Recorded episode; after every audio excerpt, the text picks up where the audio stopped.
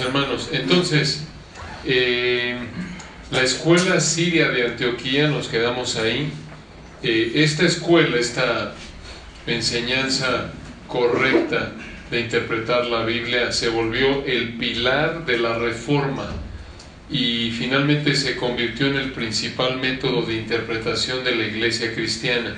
Ahora, después de la escuela siria, durante la Edad Media existió una escuela fuerte en el área histórica y literal en un lugar llamado la Abadía de San Víctor en París. Esto es París, Francia.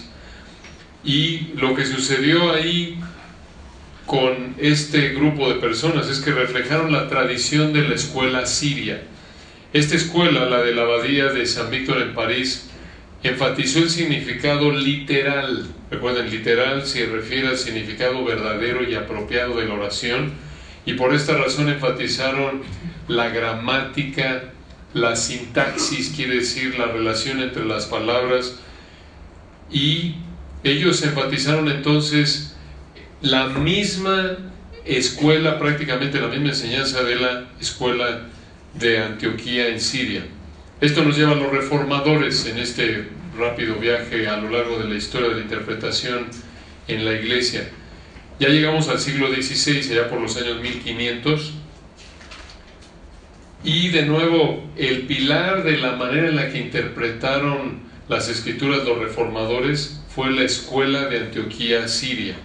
Y lo que ayudó a la reforma fueron dos áreas dos áreas. Antes de la reforma de la iglesia, ahí recuerdan el hombre que oficialmente llamamos como el que detonó la reforma fue Lutero, que estaba buscando llamar al catolicismo romano de regreso a la Biblia. Dos factores contribuyeron a la reforma. Número uno, un sistema o el sistema filosófico de un hombre llamado Ockham, Ockham con doble C, el sistema filosófico de Ockham él influenció a Lutero. Y en Ockham encontramos una separación entre la revelación y la razón humana. ¿Y por qué es importante esto? Porque esto llevó a la conclusión de que lo que conocemos de Dios, escuchen esto, lo conocemos por la revelación divina, no por la razón humana. Entonces, Ockham influenció a Lutero en identificar o distinguir o señalar que lo que conocemos de Dios es por la revelación divina, no por la razón humana. Esto fue, esta fue la idea a la que llevó la influencia de Ockham.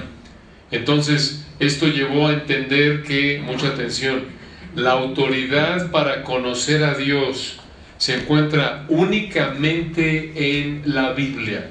La única manera de conocer a Dios es a través de la revelación escrita de Dios. Y de esta manera Lutero fue preparado para exaltar la autoridad de la Biblia por encima de la filosofía, la autoridad de la Biblia por encima de la razón humana, la autoridad de la Biblia por encima de ideas humanas. Ahora, el segundo factor que contribuyó a la reforma de la interpretación del siglo XVI fue un estudio renovado del hebreo y del griego, los idiomas en los que Dios inspiró su palabra. Hebreo, Antiguo Testamento, griego, el Nuevo, aunque hay una sección pequeña en el Antiguo Testamento en arameo. Entonces, esto contribuyó a este énfasis en el método literal histórico gramatical, el entender que la única manera de conocer a Dios es a través de su palabra. Y número dos, su palabra fue escrita en los idiomas originales. Los idiomas originales. Muy bien, entonces esto lo vemos de manera fuerte en la reforma. Y algo importante es que las ideas que difundió Lutero hicieron un contraste fuerte con la idea católica de las escrituras, porque en el catolicismo romano, recuerden que históricamente, y se enseñó así a lo largo de la Edad Media, en el catolicismo romano se enseñó que la Biblia no se puede entender, no la puede entender la persona promedio, la iglesia, entre comillas, la iglesia católica romana, tiene que ser el que le ayude a los feligreses a entenderla, ¿no es cierto? Además, en puntos donde la Biblia es oscura, el catolicismo acude a la tradición, la tradición, mientras que, por ejemplo, Lutero buscaba un pasaje más claro para interpretar uno más oscuro. Y de ahí tenemos el principio de que la Biblia explica la Biblia. Cuando tienes un pasaje difícil de entender, vas a otros pasajes más claros que hablan del mismo tema para que te den luz, para que te ayuden a entender el pasaje que es más difícil. Entonces, esto es algo muy importante en el área de la escritura. Ahora, después de la reforma, recuerden, hablamos de que la teología histórica, la historia de cómo fue entendiendo la iglesia lo que enseña la palabra de Dios, se puede dividir en cuatro periodos. Primera iglesia, reforma, y después de la reforma vinieron también otras enseñanzas o escuelas de interpretación. En general, cuando hablamos de las escuelas después de la reforma, recuerden, esto es simplemente un panorama general, esta es una explicación muy breve general. En general, las reglas de los reformadores se volvieron los principios primordiales de interpretación sana, interpretación correcta. Por ejemplo, vinieron escuelas conocidas como las escuelas devocionales, escuelas devocionales, esto después de la reforma y lo que, lo que enfatiza la manera de interpretar la Biblia en el área devocional después de la reforma históricamente es que las escuelas devocionales utilizan el método de interpretar las escrituras con la meta de cultivar la vida espiritual del que la estudia. En otras palabras, cuando estudias la Biblia, enseñaban las escuelas devocionales, la meta es cultivar tu vida espiritual algunos ejemplos de escuelas devocionales. Algunos dirán que eso está mal, por supuesto que no está mal, vamos a explicarlo en un momento. Algunos ejemplos de escuelas devocionales son grupos conocidos como los místicos medievales, como los victorinos, como Víctor, victorinos. También el pietismo. Eh, el pietismo se esforzaba por recobrar la Biblia como alimento espiritual para edificación personal, como los puritanos, Wesley, Matthew Henry, Edwards. Ahora escuchen esto, en la actualidad probablemente el énfasis pietista, históricamente así se llama, el énfasis devocional, es el más popular. ¿Qué quiere decir esto? Que el cristiano promedio, la mayoría de nosotros leemos la Biblia para aplicarla. Dices, oye, pero ¿es que eso está mal? No, el problema es que leemos la Biblia para aplicarla sin haber entendido primero el significado correcto del texto. Ese es el problema. La mayoría de nosotros seguimos la tradición pietista, devocional, porque leemos la Biblia para aplicarla sin haber entendido primero el significado correcto del texto. Ahora, hagamos aquí tres observaciones de la escuela devocional. Número uno, es correcto ver la aplicación como la meta de la interpretación de la escritura. Es correcto ver la aplicación como la meta del estudio de las escrituras. Es correcto. Esto lo vemos, por ejemplo, en 2 de Timoteo 3, 16 y 17, recuerdan. Toda la escritura es inspirada por Dios y útil para enseñar, para redarguir, para corregir, para instruir en justicia.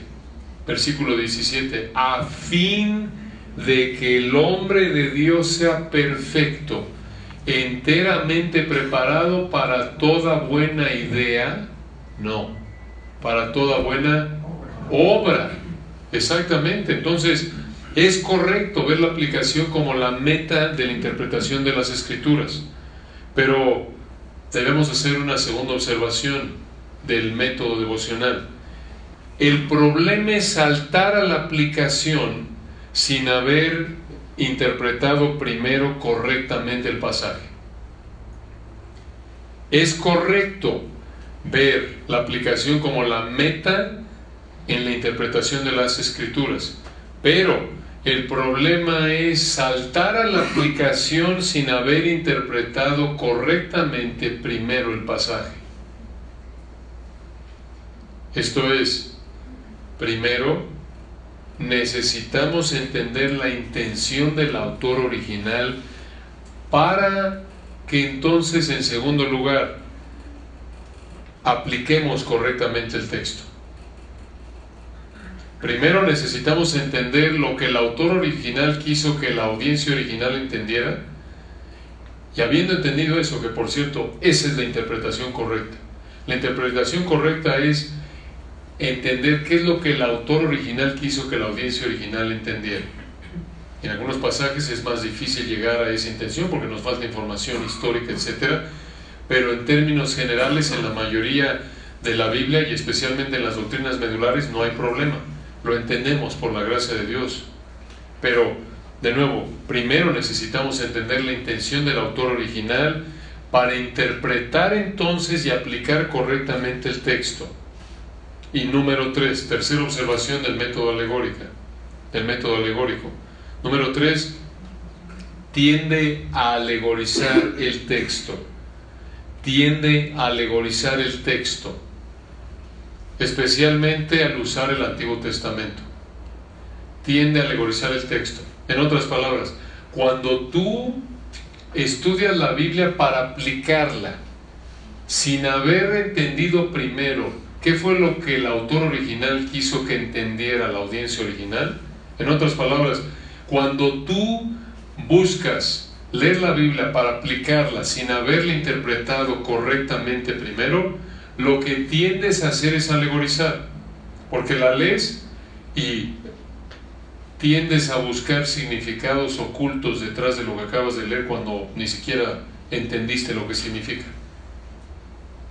Entonces, sí, debemos estar hacer nuestro devocional diario. De ahí viene la frase, ¿no? Voy a hacer mi devocional, que quiere decir voy a leer la Biblia un rato, voy a orar y voy a aplicar. A ver, la voy a tratar de aplicar a mi vida. Pero hermanos, no podemos hacer eso sin entenderla primero. Y una lectura superficial no es suficiente para entenderla, es parte del estudio, pero no es suficiente. Necesitas leer, necesitas entender cuándo se escribió este libro a quién se escribió, cómo se relaciona la parte que estoy estudiando con lo que viene antes, por qué escribió esto este autor, a quién se lo escribió, cuál es la situación histórica, cómo entonces, para, cómo vas a entender eso, busca buenos comentarios, buenos libros que te ayuden a entender las palabras en el del idioma original para ver cómo las habría entendido el autor original a la audiencia original. Por ejemplo, en Reina Valera 60, cuando estás en Hechos, ¿se acuerdan en los últimos capítulos, allá por Hechos 27, 28? Y nos dice que se subió Pablo a la nave, que esa es una nave espacial. No, ¿de qué está hablando? De un barco, claro.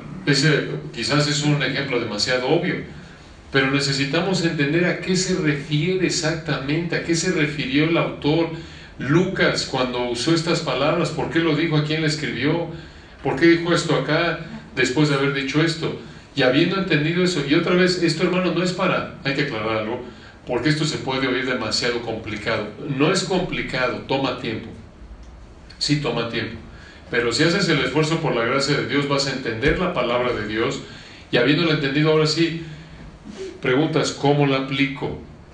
¿Se dan cuenta? Vas en una dirección correcta, ahora sí la memorizas sabiendo qué significó y ahí te ayudan comentarios útiles. Le puedes preguntar, por ejemplo, a tus pastores o a los pastores de esta iglesia, oye, ¿qué libros puedo usar para poder entender la Biblia correctamente, para poderla aplicar correctamente, para poderla explicar correctamente? Ahora, terminando este pequeño panorama histórico de la interpretación bíblica, llegamos a la época moderna y en general cuando llegamos al siglo XIX, por ejemplo, llegamos a lo que se conoce como escuelas liberales y las escuelas liberales se caracterizaron por dos elementos, dos elementos. Inclusive en la actualidad hay gente así que se dice cristiana, pero realmente no lo es, porque creen en estas dos ideas equivocadas. Número uno, niegan la inspiración de la Biblia, niegan la inspiración verbal plenaria de la Biblia. Quiere decir que Dios inspiró cada palabra, toda palabra. Niegan, 2 Timoteo 3:16, que toda la escritura es inspirada por Dios. Lo niegan. Si niegas eso, no eres cristiano. Y número dos, el hombre se vuelve la autoridad, no la Biblia. Digamos que se van antes de la reforma, en términos históricos. El hombre se vuelve la autoridad, no la Biblia. Esto es, la razón humana se convierte en la autoridad. La razón humana se convierte en la autoridad. Muy bien, entonces con esto terminamos esta sección breve de panorama histórico. ¿Tienen algún comentario aquí para que cobramos alguna duda que tenga que ver con esta sección? Con el permiso de nuestro amado Josué, ¿está bien? Si alguien tiene una duda en el área histórica, si no, seguimos, ¿está bien? ¿No hay historia? Digo, no hay historia, no hay preguntas. Adelante, hermano. Eh, hermano, pero sí, este, Biblia, bueno, la Biblia o la palabra de Dios tiene, este, figuras literarias, ¿no, hermano? Es correcto, hermano, vamos a hablar de eso. Sí, sí, definitivamente. Sí hay lenguaje figurado. Pero eso hay que, es, es, una excelente observación, debería haberlo aclarado yo, hermano, gracias.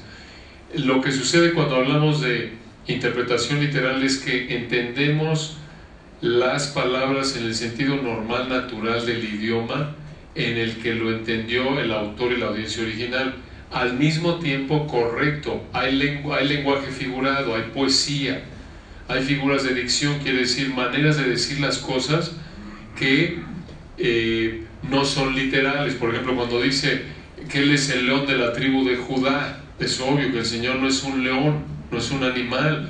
Cuando dice que Dios es mi roca, obviamente no es Dios una piedra, tiene características de una roca ¿no?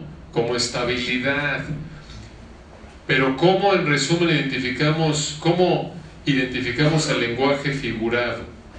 De dos maneras muy simples. Uno, por el contexto, esto es por lo que viene antes y después. O número dos, por palabras explícitas, por frases explícitas que te dicen, sabes que esto no es figurado. Por ejemplo, el reino de los cielos es semejante a en Mateo 13, ¿no es cierto?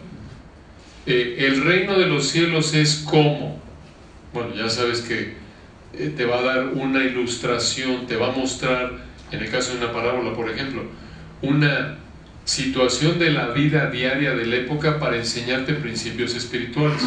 Entonces, el lenguaje figurado se ve en primer lugar por el contexto, por los versículos que vienen antes y después, y número dos, por afirmaciones específicas. Muy bien, muy buena pregunta, hermano.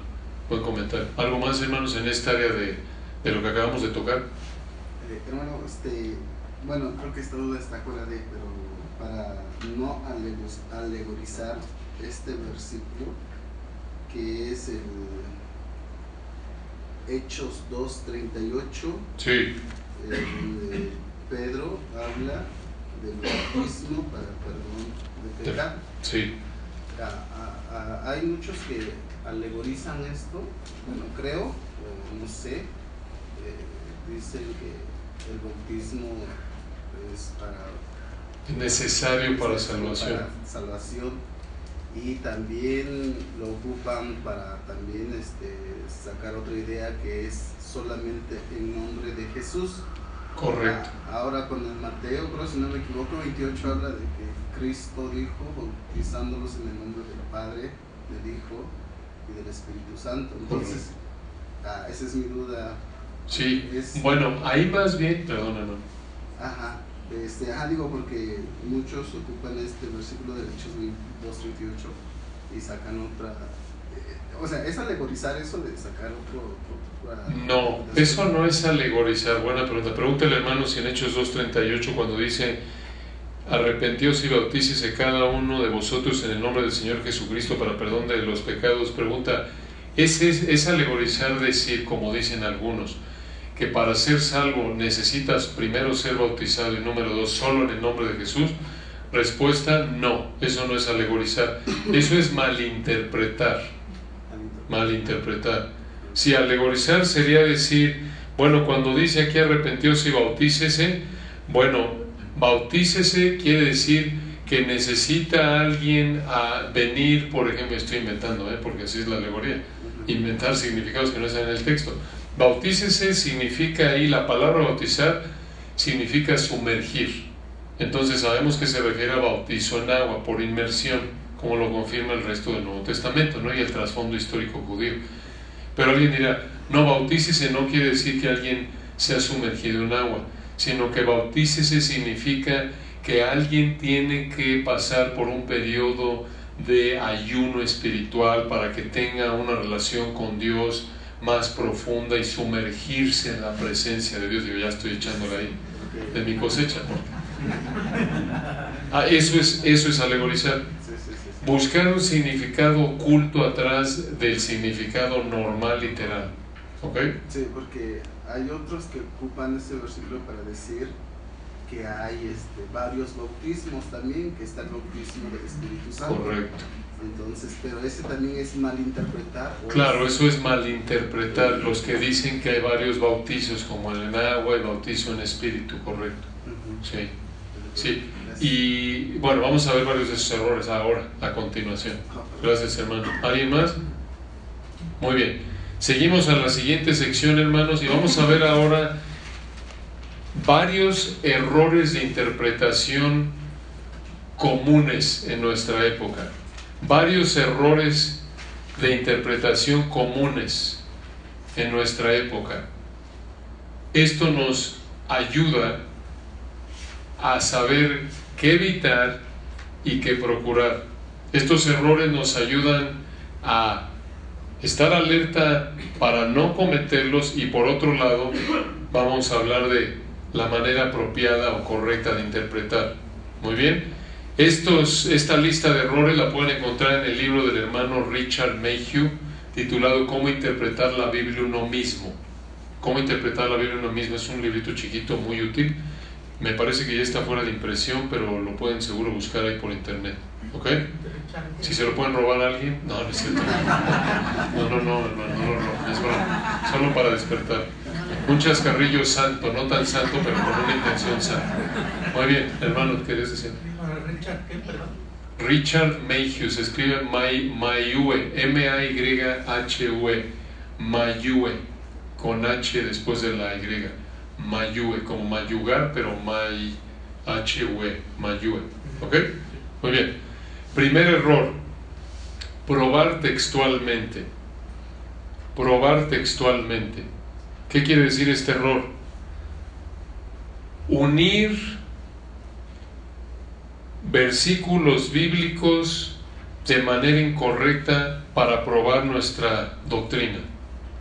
Probar textualmente significa unir versículos interpretados de manera incorrecta para probar nuestra doctrina.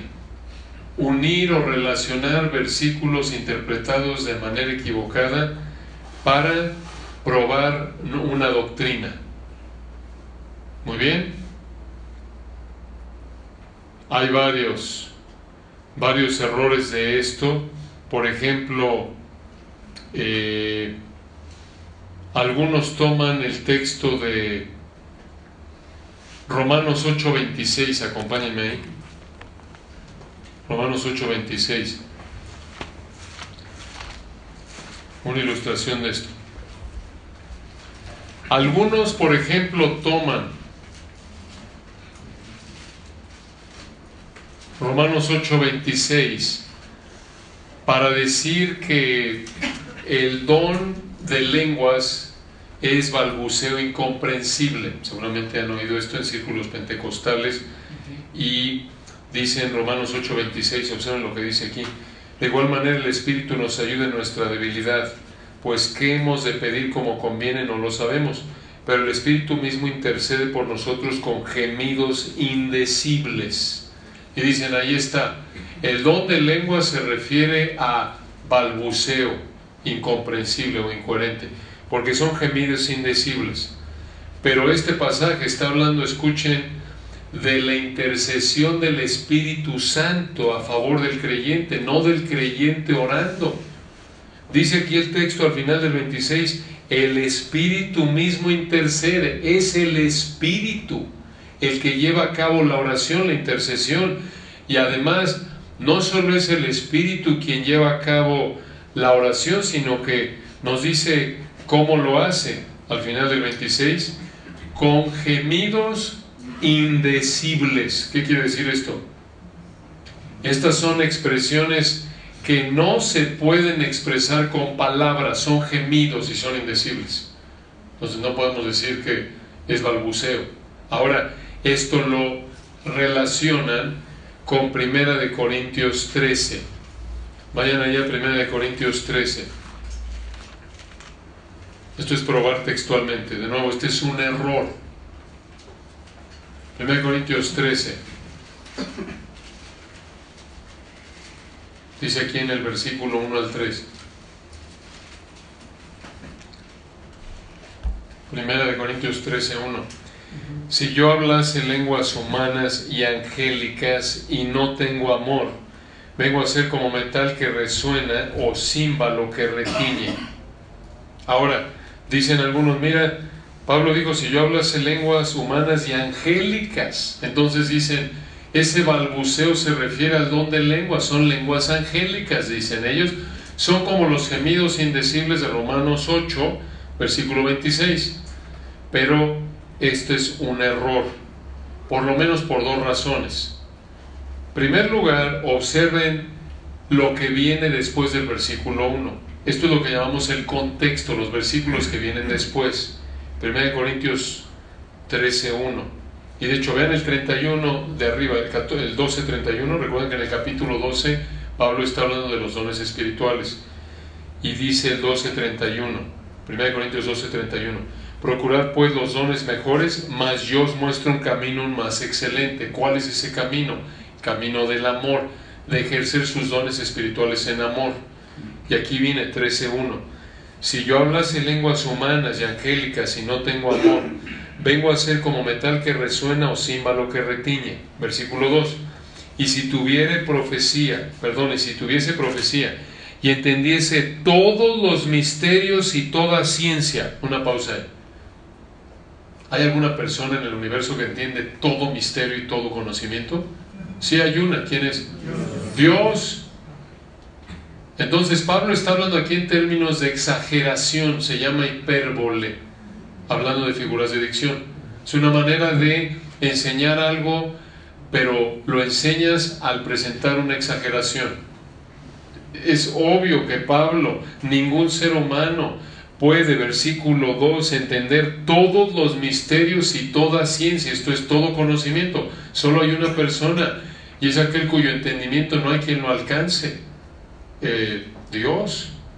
Continúa el versículo 2, observenlo y si tuviese profecía y entendiese todos los misterios y toda ciencia, y si tuviese toda la fe de tal manera que trasladase los montes y no tengo amor, nada soy. ¿Hay alguien que tiene toda la fe? ¿Esto es una fe perfecta? ¿A tal grado que puede mover montes? No. El Señor ahí habló de mover montes, está haciendo referencia al Señor en los Evangelios, ¿recuerdan? De manera hiperbólica. El punto de Pablo es este, mira, aun cuando entendiera todo y tuviera tanta fe, una fe perfecta que nadie puede tener porque vivimos en este mundo caído y luchamos con la incredulidad y no es perfecta nuestra fe. Obvio es una fe dada por Dios, la fe salvadora es un regalo de Dios mediante el cual Dios nos salva, pero el ejercicio de esa fe, aún por su gracia, no es perfecto porque todavía tenemos deseos pecaminosos en nosotros. Entonces Pablo está diciendo, aun cuando conociera todo y tuviera una fe perfecta y no tengo amor, al final del versículo 2, nada soy. ¿Se dan cuenta de lo que está diciendo? Está exagerando para mostrarles que aún si Recuerden, esto es hipotético. Aun si él pudiera conocer todo como si fuera Dios y tuviera una fe perfecta, pero no tiene amor, no sirve de nada todo ese conocimiento y toda esa fe. ¿Por qué? Porque les está enseñando la prioridad del amor. Les está enseñando lo que dijo ahí al final del 12:31. Este es el camino más excelente. Y observen cómo lo vuelve a hacer en el 3. 1 Corintios 13:3. Y si repartiese todos mis bienes para dar de comer a los pobres, esto es otra vez exageración, todos tus bienes, en otras palabras, te quedas sin nada. Si lo tomamos literal, entonces te quedas desnudo porque le diste todo a todo el mundo. ¿Se dan cuenta? Todos mis bienes, todo lo que poseo, todo lo que traigo puesto, todo, todo. Pues eso es lo que dice el texto, ¿no es cierto? Esto es una exageración. Si fuera tan generoso es la idea, por lo menos externamente, como para regalarle todo a los pobres, para ayudarles. Y versículo 3 continúa, 1 Corintios 13, 3. Y si repartiese todos mis bienes para dar de comer a los pobres, y si entregase mi cuerpo para ser quemado, un compromiso tal que hasta, hasta la muerte, a que me quemen y no tengo amor, de nada me sirve. Entonces, esto es exageración para mostrar que aunque externamente pudieran estar sirviendo al Señor y tuvieran mucha capacidad los corintios y no tenían amor en el ejercicio de esas expresiones de servicio a Dios mediante su don espiritual, si ejercían su don espiritual por muy dotados que fueran, pero no tenían amor, no servía de nada. Ese es el punto de Pablo. Entonces, regresando al 13.1, cuando alguien dice, si yo hablase lenguas humanas y angélicas, y dicen, bueno, eso de lenguas angélicas se refiere a el don de lenguas, a balbuceo estático incoherente, es incorrecto. ¿Por qué? Porque dos razones por lo menos, como decíamos hace un momento. En primer lugar, está hablando de la necesidad de tener amor al ejercer dones espirituales y lo está explicando usando hipérbole, exageración intencional, deliberada. Como decíamos hace un momento, le está echando crema a los tacos, con la intención de enseñarles esto. Y en segundo lugar, otra razón por la que está mal pensar aquí en el 3.1 que las lenguas angélicas es balbuceo estático. En ningún lugar de la Biblia se registra un lenguaje o un idioma angelical que un ser humano puede aprender. En ningún lugar de la Biblia se registra un idioma angelical que el ser humano puede aprender. De hecho, cuando vemos en la Biblia a los ángeles hablando, ¿cómo hablan? En un idioma que entiende el ser humano, ¿no es cierto? Se aparece el ángel Gabriel, el ángel Miguel, y habla, por ejemplo, habla alguno de ellos con Daniel, con María. ¿Y cómo hablan? Hablan con Daniel y Daniel dice, perdón Señor, necesito un traductor, porque no le entendí lo que me dijo. María, ahí en los evangelios, dijo, oye Gabriel, ¿qué dijiste? Señor, un traductor, por favor, mándame un ángel que traduzca lo que me acaba de decir Gabriel. No, no, no, no. Entonces, esto es probar textualmente. No puedes tomar un versículo y quizás por una palabra en común, una idea en común, se te ocurre relacionarlo con otro y con otro y con otro, y entonces pruebas textualmente, pruebas una idea, pruebas una enseñanza, pero en base a una interpretación incorrecta y una relación incorrecta entre versículos. Eso es probar textualmente. No puedes hacer eso. Tienes que entender qué es lo que el autor original quiso que entendiera la audiencia original aquí en este pasaje. Hermanos, algo muy importante, se nos olvide esto. Tenemos la Biblia aquí. Gracias a Dios la tenemos en un libro. En la antigüedad, en la época, por ejemplo, de la época bíblica eran rollos. Tenemos un libro y leemos muchas veces la Biblia como leemos un libro, como cualquier otro libro, escrito por una persona en nuestra época. ¿Cómo se escribe un libro en esta época? Bueno, ¿Cómo se escribe? Viene la introducción, capítulo 1, 2, 3, 4, 5, conclusión. ¿No es cierto? Y ese libro fue escrito a lo largo de unos meses o unos años por un autor en la misma época, ¿verdad? Pero la Biblia no es así, hermanos. La Biblia, tienes por ejemplo Malaquías y luego Mateo, y aunque están pegados, a veces leemos un libro, pasamos de un libro a otro, como si fuera un capítulo en un libro actual. Y no es así, porque aunque en nuestra Biblia está Malaquías y luego viene Mateo, Malaquías está, se escribió unos 450, 400 años antes de Mateo. Y lo escribieron, aunque fue el Espíritu de Dios en últimas, lo escribieron diferentes humanos a diferentes audiencias con diferentes propósitos. Y tenemos que mantener esto en mente con este asunto de probar textualmente. Aunque hable del amor de Dios, por ejemplo, acá atrás en Génesis, tienes que entender por qué dijo esto, por qué dijo eso Dios a través de Moisés, quien escribió Génesis, el autor humano de Génesis, como ustedes recuerdan, es Moisés. ¿Por qué le dijo esto Moisés a la segunda generación de israelitas, los hijos de los que sobrevivieron, los hijos de los que salieron del éxodo, recuerdan, porque la primera generación murió por incrédula? ¿Por qué le dijo esto Moisés a esta segunda generación? ¿Por qué les habló del amor de Dios en Génesis? ¿Y por qué Juan habla en Juan 3 de tal manera amó Dios al mundo? Recuerden, es muy diferente la audiencia. La audiencia de Génesis solo tenía, en términos de escritura, solo tenía el Pentateuco, Génesis y Deuteronomio. La gente a la que le escribió el Evangelio de Juan, Dios a través del apóstol Juan, ya tenía Génesis hasta Malaquías por lo menos, ¿no es cierto? Entonces, su entendimiento de quién es Dios y del amor de Dios fue muy diferente la audiencia de Juan que la audiencia de Moisés. ¿Se dan cuenta? Sí, hay principios universales, sí hay relación, claro, pero tenemos que entender cuando preguntamos, recuerden, cuando estamos estudiando es preguntar, a ver, ¿qué quiso el autor de esta parte de la Biblia que entendiera la audiencia? ¿Cuánta información bíblica tuvo esta audiencia a la que le escribió, por ejemplo, el salmista, en contraste a la audiencia de Juan en Primera de Juan. Es un mundo de diferencia, ¿no es cierto? Moisés no tenía tanta información, por ejemplo, acerca del Mesías como la tuvo el apóstol Pablo. Claro, porque el apóstol Pablo ya tenía siglos de información de revelación en la escritura, porque Dios ya había revelado mucho de su palabra para la época del apóstol Pablo. ¿Se dan cuenta? Pero se nos olvida eso, porque estamos leyendo nuestra Biblia y la leemos pensando que este es consomé de pollo para el alma, y voy de un capítulo al otro y al otro y al otro, y es igual, la audiencia no importa. No, no es un... Sí, son, es un libro, pero es, realmente no es un libro.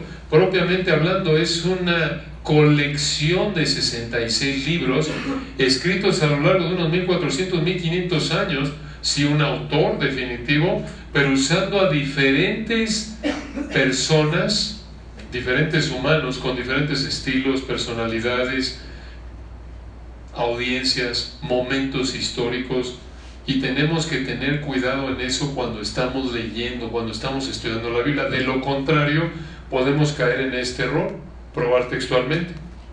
Otro error. Número dos, que va, va de la mano, están algunos relacionados, pero es importante mencionarlo. Número dos, aislar. Aislar. ¿Qué significa esto? No interpretar un texto de la escritura a la luz de su contexto. No interpretar un texto de la escritura a la luz de su contexto. Dicho de otra manera, no entender un versículo pasaje en relación a los versículos que vienen antes y después. No entender un pasaje de la escritura en relación a la situación histórica en la que Dios lo escribió. Aquí propiamente es el contexto literario. Más adelante, si nos da tiempo, si Dios quiere, veremos cuando lo aislamos del momento histórico. Aquí es más bien aislarlo de los versículos que vienen antes y después. Un ejemplo. Vayan a Daniel, al libro de Daniel capítulo 12. Daniel capítulo 12.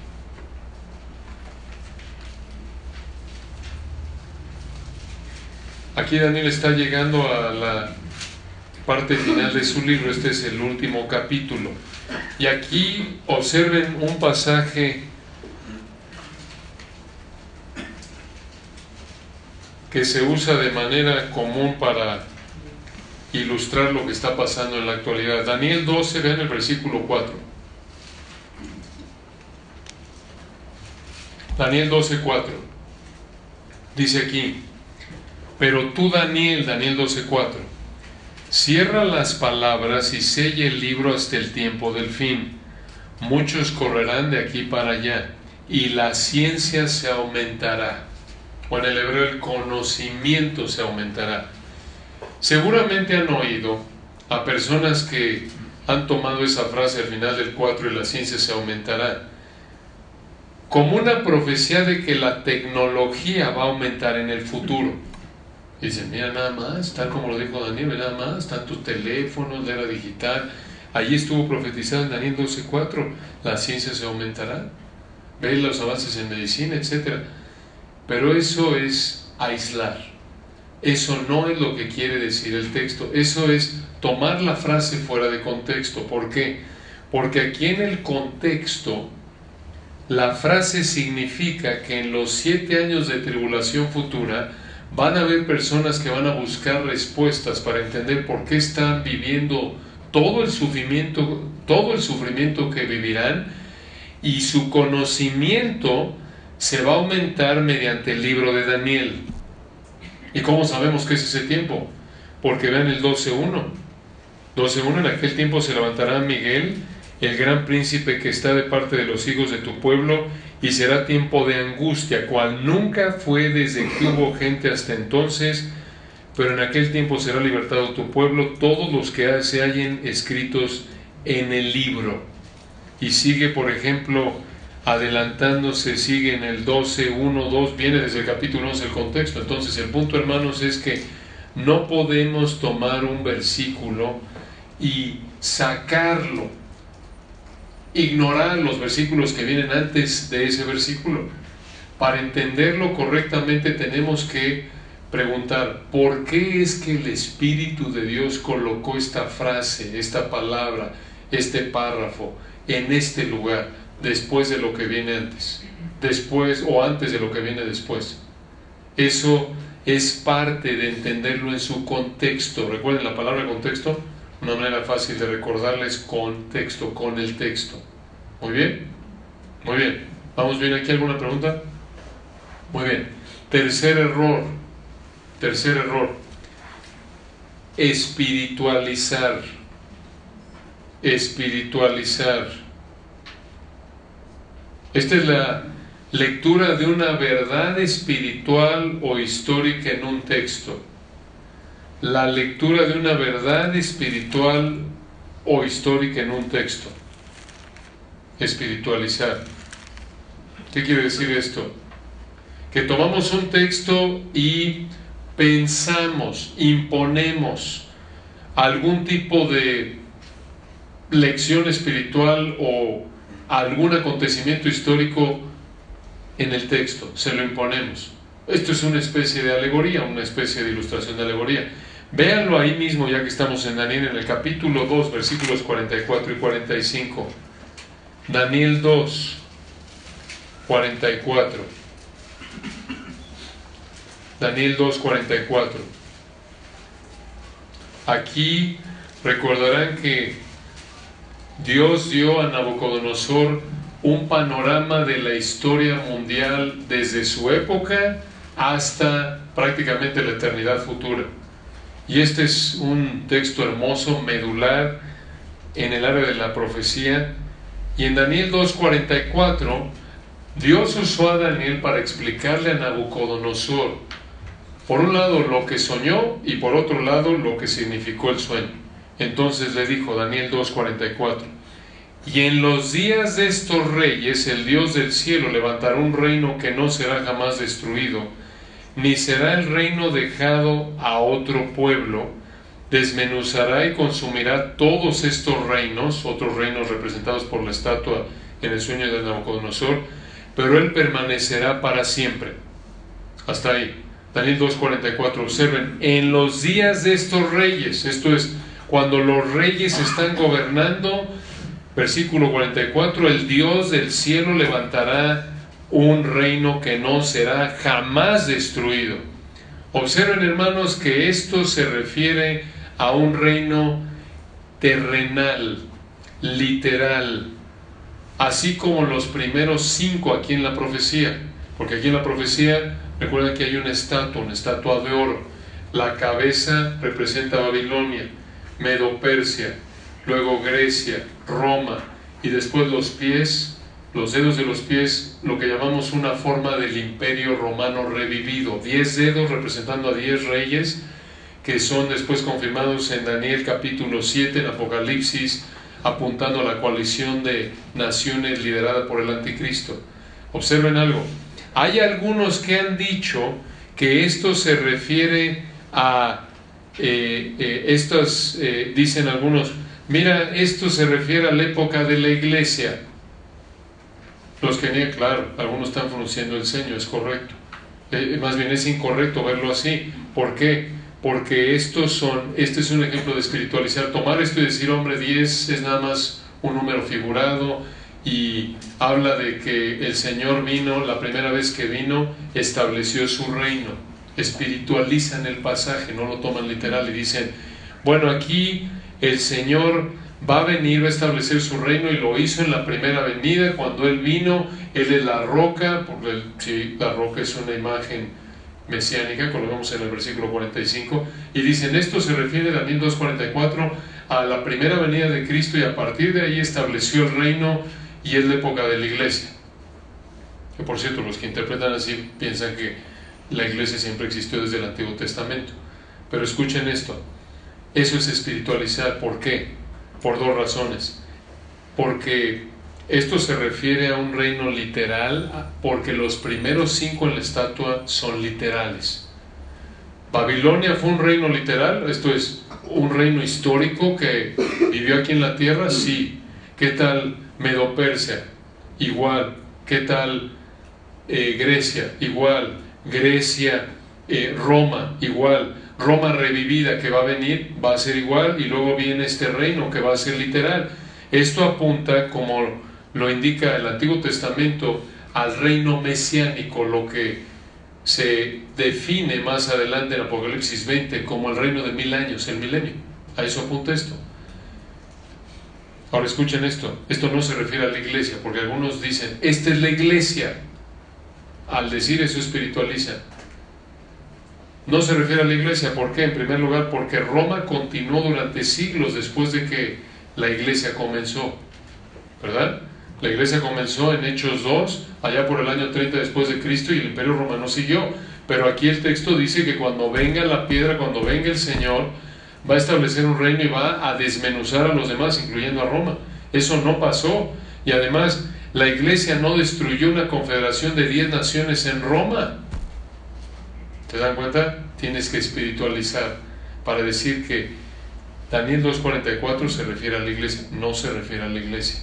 Se refiere a la segunda venida de Cristo, Apocalipsis 19, cuando Él va a establecer el reino milenial, Apocalipsis 20. Muy bien. Otro error, cuarto en nuestra lista, ¿verdad? Se los doy y tomamos un descansito para que se levante. Número cuatro en nuestra lista, nacionalizar. Nacionalizar. Este es uno muy común, hermanos. Nacionalizar significa ver a nuestro país como el receptor, ver a nuestro país como el receptor de las promesas que Dios le hizo a la nación de Israel.